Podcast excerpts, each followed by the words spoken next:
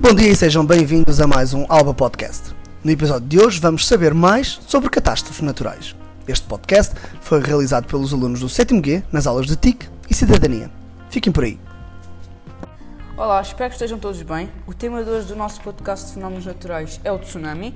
Pois é, esse fenómeno que de, que de volta e meia surge em algumas partes do globo e por vezes apanha turistas e habitantes em locais desprevenidos. Para ficarmos mais informados sobre este fenómeno, trago, trago comigo o João e o Henrique. João, explica-nos o que é um tsunami. Olá, João. Obrigado pelo, pelo convite. Olá a todos os ouvintes. Ora bem, o tsunami é definido como grandes ondas oceânicas geradas por terremotos ou outros eventos geológicos.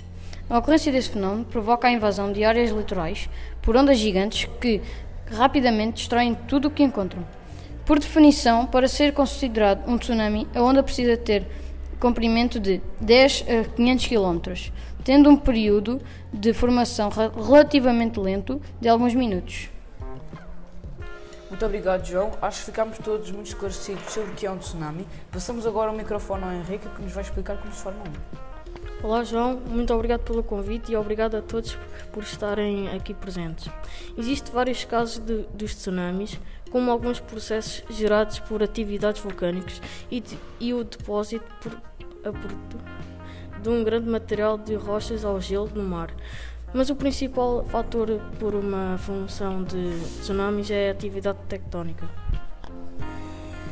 João, diz-nos agora o que é uma zona de impacto. Uma zona de impacto ou encontro entre duas placas tectónicas é área geologicamente muito instável, proporcionando o surgimento de terremotos resultantes da libertação de energia acumulada nos pontos de contacto entre ambas.